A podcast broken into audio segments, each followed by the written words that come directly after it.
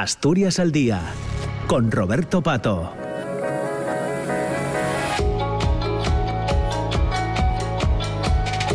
Pues estamos ya en las 10 de la mañana y 7 minutos, nos hemos puesto al día, continuamos ahora con la segunda parte de Asturias al día hasta casi las 10 y media de la mañana, ya les había dicho a las 9 y poco antes de las noticias de las 10 que íbamos a charlar hoy con el profesor de historia, con el historiador eh, y presidente del Ateneo Republicano de Asturias, Alejandro Villa, en torno a las cuestiones que tienen que ver con con las elecciones del pasado eh, domingo 23 de julio. Alejandro, ¿qué tal? ¿Cómo estás? Buenos días de, nuevo. Bueno, entrabas al final de, la primera parte del programa con, Darío Díaz y con Salvador Garriga, que eh, hablamos mucho, o hablaron ellos, eh, mejor dicho, mucho de los resultados electorales, del panorama que tenemos sobre la mesa y en algunos de sus argumentos eh, se deslizaba pues que igual había que meterle mano, si me permites la expresión, a la ley electoral. Absolutamente. Ni siquiera cambiarla, hacer otra. Eh, yo tengo el capricho este de la estadística electoral desde muy joven y de hecho el primer trabajo serio de investigación que hice fue sobre las elecciones del 31, de 1931, en Asturias, ¿no? las que trajeron la República. Y eh, yo compraba prensa extranjera cuando había elecciones en Italia, en Francia, para, en Brasil incluso, para leer la estadística electoral. Entonces, la ley electoral española fue una ley para salir del franquismo, salir del paso en las primeras elecciones del 77 y desde entonces, por probablemente por premura, por lo que sea, se mantuvo. Eh, hay mucha gente que dice, ah, Don es el culpable. No, Don era un matemático belga brillante que hizo una propuesta para reparto de escaños que es perfecta en cuanto la circunscripción electoral es grande. ¿eh? Ahora, cuando es pequeña, por ejemplo, Madrid, o por ejemplo en las elecciones al Parlamento Europeo, se aplica la ley DONT y es casi aritméticamente perfecta. Quiero decir, un partido que tiene el, 15% del voto va a tener del 14 al 16% de los diputados. Varía muy poco. No está mal el reparto DONT. Lo que está mal es la ley electoral española eh, que divide el territorio en 50 provincias, como Javier de Burgos hizo hace casi 200 años. Y la realidad demográfica, económica y política de España es muy diferente a la de hace 200 años. ¿no? Entonces, yo propondría que la circunscripción electoral para remediar estos males fuera la comunidad autónoma y ampliar también el Congreso, que no se asusten los oyentes, ampliarlo a 400, 401 diputados y de paso eliminar el Senado ahorraríamos también algo ahí, ¿no? Ya es una reforma, es una reforma bastante amplia la que propones. Hombre, no es reforma, ya digo, es, una, nueva ley, electoral. Eh, yo hace años le dije a, a un amigo del PSOE, dirigente del PSOE, dije, en algún momento puede perjudicaros esta ley. Ya ha llegado el momento. En las elecciones del domingo, esa división provincial ha perjudicado al PSOE. ¿Por qué? porque el PP quedó por delante del PSOE con muy pocos votos en muchos casos en muchas provincias. Esos pocos votos significaron que el PP casi duplicó al PSOE en diputados en, las provincias pequeñas, con una diferencia pequeña de votos, pero con muchos más diputados. Eh, los ejemplos son múltiples, ¿no? Es decir... Vamos al nuestro, Alejandro Asturias, que además hay tres circunscripciones. Bien, bueno, eso es para las elecciones autonómicas. Yo creo que es una barbaridad dividir una vez en un artículo que publiqué, dije yo, coño, ¿qué pasa que Villaviciosa está en la zona oriental y Caso en la zona central? Cuando miras el mapa, Caso tiene más territorio en la zona oriental que Villaviciosa, ¿no? Eh, mm. Es decir, es artificial y también premia a los dos partidos más grandes. Cierto partido en la región, bueno, en la comarca occidental, sacó yo creo que el 15% del voto en unas elecciones regionales y no consiguió ningún diputado. se lo repartieron el PSOE y el PP. ¿no? Entonces, Asturias debería de ser una circunscripción única para las elecciones autonómicas. ¿eh? Y eliminar esto de los tres. Después, la excusa que, que, ponen algunos, dicen, hombre, es que entonces Oriente y Occidente no, no estarían bien representados. Pregunta, ¿cuándo algún diputado del PP o del PSOE de Oriente y de Occidente votaron en contra de lo que ordena el partido. Nunca, nunca. Es decir, la representación eh, es asturiana, no es de Oriente, de Occidente o, de, eh, o del centro. Bueno, eh, hemos escuchado mucho, Alejandro, lo de que gobierne la lista más votada, pero ese concepto no figura en la ley el gobierno de, perdón. Que, gobierne la lista más votada. La lista más votada, hombre, podría llegar al extremo como llega en algunos países de Europa, eh, de esos que parecen ejemplares, ¿no? Los países nórdicos, Europa Occidental, donde la lista más votada puede tener el 20% de, hmm. del respaldo popular. Pero nuestro sistema, mm, a nuestro sistema, y corrígeme si no es así, para que todo el mundo nos entienda, no le importa quién sea la lista más votada. No, no, en absoluto. Eh, a ver, los diputados son 350. Se reúnen en Madrid, hay probablemente candidatos para ser presidente del gobierno, sea quien sea, y los diputados votan y el que tiene la mayoría va a gobernar. Eso siempre fue así. Es decir, esto de la lista más votada es un, un asunto que, surge de vez en cuando cuando tienes quizás la lista más votada, en este caso el PP, y es imposible que alcances la mayoría en el Congreso. ¿no? Entonces dicen, oye, la lista más votada. Imaginémonos un gobierno ya con nombre y apellidos. El PP, eh, Núñez Feijó, va a ser el presidente del gobierno. ¿De acuerdo? Ese gobierno eh, propone leyes y nunca tiene mayoría en el Congreso. Ninguna ley va a ser aprobada. Es absurdo. Mientras que otro partido, vamos a suponer, en este caso el Partido Socialista, consigue una mayoría en el Congreso y aunque él no tenga la lista más votada, puede gobernar como ocurrió en las últimas elecciones. Ahora bien, yo el panorama lo veo complicado ahora mismo. Es más, eh, hablando con amigos, yo, yo creo que puede que haya nuevas elecciones. Va a ser difícil conformar una mayoría estable, ¿no? Eh, bueno, sabemos, ya hablaron los compañeros anteriores de Junts, si Junts eh, se opone, es increíble, pero si se opone debido a la aritmética que tenemos en este momento, pues podría no haber gobierno eh, y podríamos eh, enfrentarnos a nuevas elecciones. Pero esta, esta representatividad de los partidos políticos en el Congreso, eh, con esa propuesta que hacías de, nueva ley electoral, no se, no se perdería. ¿Podríamos estar en una situación similar? No. No. No, sería muy difícil. Mira, yo me pasé ayer muchas horas, bueno, haciendo cuentas. ¿eh? Eh, lo que yo propongo, que puede ser otro número, en fin, esto es una propuesta, de 401 diputados, eliminación del Senado. Voy a preguntar, cuando votamos, ¿conocemos a los miembros del Senado por los que votamos? No, votamos siglas, generalmente, ¿no? Son seres a veces anónimos.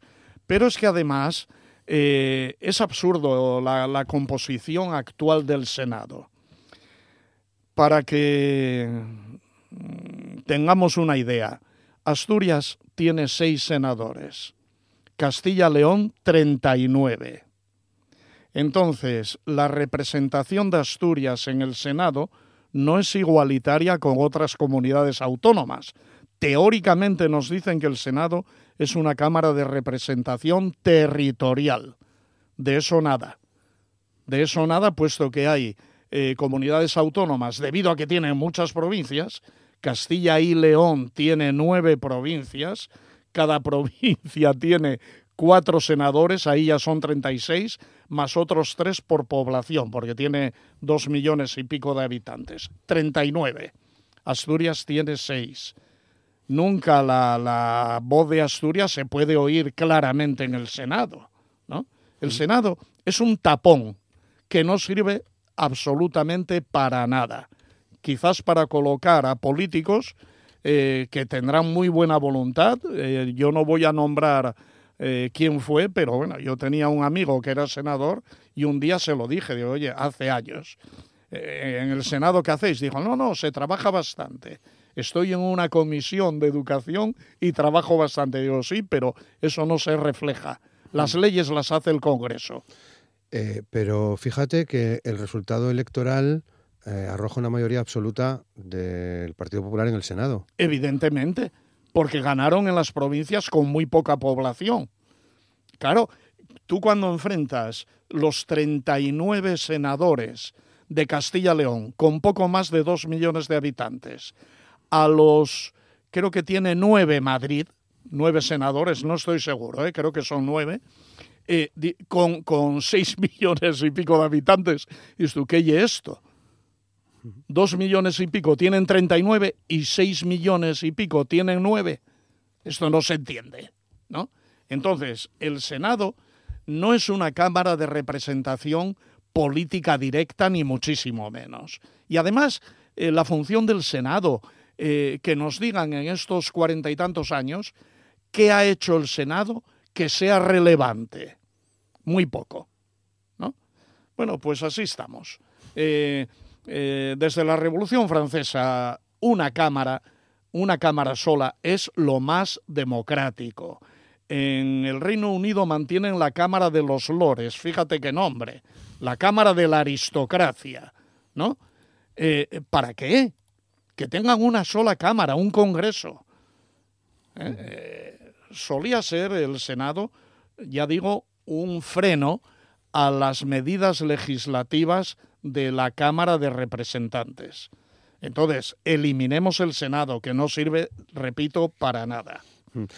Eh, ¿Qué hacemos con la ley con la ley DONT? ¿De qué manera repartimos o, se, eh, se traducen los, los, los, votos en escaños? Sí, sí, se puede usar la ley DONT en la yo hago porque, mira, eh, Cataluña.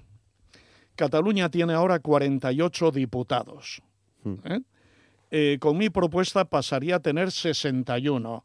No es mi propuesta, es la división perfecta entre número de diputados y población total de Cataluña, votantes de Cataluña, no población, votantes.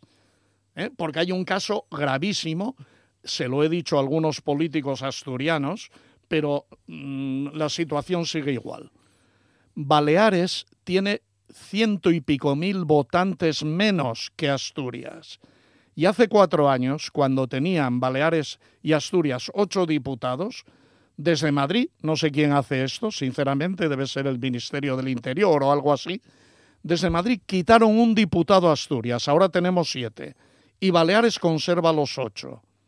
La única explicación que yo veo es que cuenten simplemente la población total que vive en Baleares, la población de hecho, pero no de derecho. Baleares tiene miles de extranjeros viviendo ahí que no tienen derecho a votar.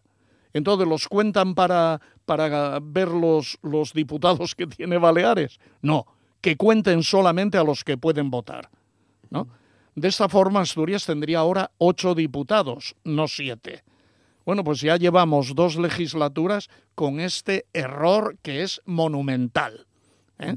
Teniendo ciento y pico mil más votantes, tenemos un diputado menos. Hay otras provincias perjudicadas también. ¿eh?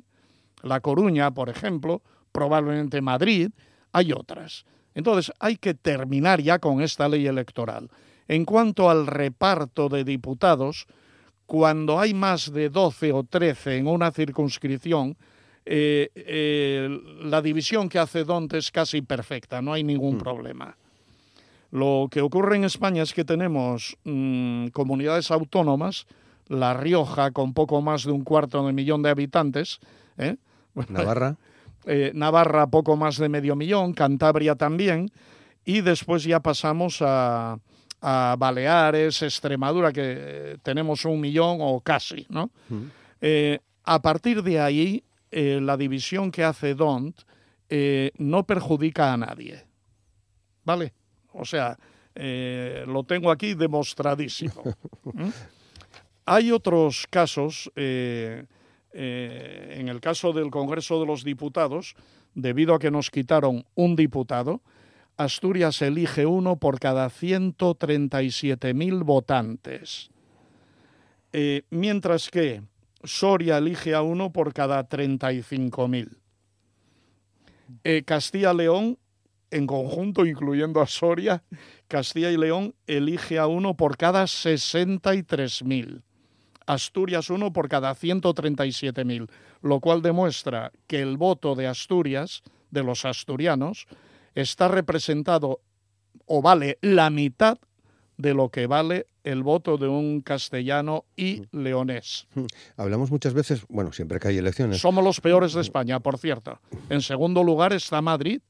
Ya ves, yo aquí defendiendo a, a Madrid. ¿eh? Bueno, a los ciudadanos y ciudadanas de Madrid. Evidentemente, a los votantes. Porque eh, eh, es, así, ¿no? La propuesta es bueno, política, es una propuesta, lógicamente. Es, una, es democrática. Es democrática, Cuando algunos amigos me dicen, eso es muy radical, digo, no, es muy democrático. siempre estamos pendientes de lo que llamamos el voto del exterior, el voto, el voto de migrante, ¿Qué crees que puede pasar en nuestro caso en estas últimas elecciones? Bueno, votan muy pocos de los emigrantes. 9.000 y algo creo que se han recibido. Sí, son muy pocos porque hay 130.000 o por ahí eh, inscritos en el exterior, pero ahí eh, yo creo que es eh, en parte paternalismo español del Estado, que, vamos, si yo viviera en Bolivia y, y estuviera casado en Bolivia, eh, mis nietos podrían optar a la nacionalidad española y por lo tanto a votar, aunque nunca hayan estado en España, trabajen en Bolivia, etcétera. Y en cambio podemos tener aquí a un boliviano que lleve 20 años en Asturias, trabajando, viviendo, establecido y no puede votar. Yo en esto tengo que alinearme con el profesor don Francisco Bastida, que cuestionaba esto, ¿no? Sobre todo porque además tiene poca incidencia. Ya digo, de los ciento veintitantos mil asturianos en esto que se llama CERA, ¿eh? en este censo de españoles residentes en, el extranjero, eh, eh, votan muy pocos. Yo no sé si votarán 10.000. Entonces esto es un 8% o algo así, ¿no?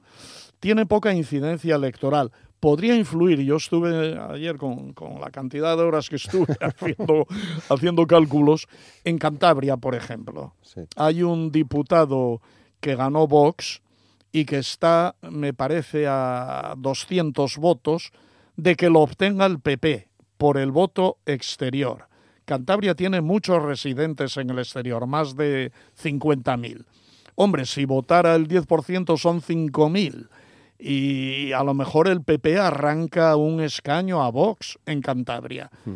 Pero es muy, muy difícil todo aquí, se está pendiente de que eh, Fernando Lastra, candidato al Senado por el Partido Socialista, en función de lo que diga el voto del exterior, pueda eh, obtener ese escaño. ¿no? Podría ser, pero la diferencia me parece que eran de mil y pico, dos mil, ¿no? Y claro, si votan solo diez mil, como va a tener votos también el candidato del PP, o la candidata, que no sé lo que es, pues es difícil, ¿eh? es difícil, pero bueno, eh, esperemos a ver qué pasa. Bueno, eh, pues nada, llegamos al final, Alejandro. Gracias por el trabajo que haces para venir a contárnoslo, ¿eh? Esas horas que dedicaste ayer. Sí, fueron muchas, ¿eh? Caray, yo creí que me iba a llevar menos tiempo, pero imagínate sumar las 50 provincias, todos los partidos en cada provincia después, eh, juntarlos en la comunidad autónoma a la que pertenecen, después hacer la división, a ver cuántos diputados. Voy, de todas formas, mira, puedo terminar. Puedo terminar con un cómputo, con una Cámara de 401 diputados. Y según los resultados del domingo, el PP tendría 141, el PSOE 135 eh, Vox 47 y sumar 46. Después están otros eh, partidos que tienen menos de 10. Realmente está Esquerra Republicana con 8, Junts con 7, etcétera. ¿eh? Bueno, no son tan diferentes, ¿no? Eh, son muy diferentes, si te fijas en algo, porque debido a que Castilla y León, en lugar de 31 diputados que tiene ahora, por población, aunque aumentáramos el Congreso, tendría 22, entonces ya la, esta mayoría del PP en estas provincias se diluye un poco. ¿Entiendes? Y por eso, a pesar de aumentar el número de diputados, la diferencia entre el PP y el PSOE es de 6. Muy bien, bueno Alejandro, lo dejamos. Son las 10 de la mañana y 28 minutos. Alejandro Villa, profesor de, Historia, presidente del Ateneo Republicano de Asturias. Muchas gracias por compartir este momento con nosotros. Buen día. Y hasta la próxima. Hasta la próxima. claro que sí. Que va a ser pronto. Va a ser pronto. Porque igual hay eh, nuevas elecciones. Sí, por eso lo digo, porque puede haber nuevas elecciones. Sí. Muy bien que, eh, bueno, hablaremos eh, sin duda. Simplemente recordarles que mañana estaremos aquí a partir de las 9 de la, de la mañana. Vamos a, a charlar con eh, los eh, responsables de la entidad que organiza los cursos de, la Granda, que van a comenzar la próxima semana, un amplio eh, plantel, un, amplio programa formativo de cursos que tendremos en, Asturias durante prácticamente todo el mes de agosto. Hablaremos de ello en el, espacio de 9 a 10 de la mañana y en la segunda parte del programa de mañana miércoles vamos a charlar con Paco Barragán, que es el comisario de una exposición que tenemos en el Centro Niemeyer de Avilés del artista holandés, del fotógrafo holandés Erwin Olaf. Es una exposición eh, realmente eh, guapa, realmente maravillosa. Hablaremos de los contenidos mañana en la segunda parte de Asturias al día entre las 10 y las 10 y media. Lo dejamos aquí. Feliz día. Muchas gracias. Saludos.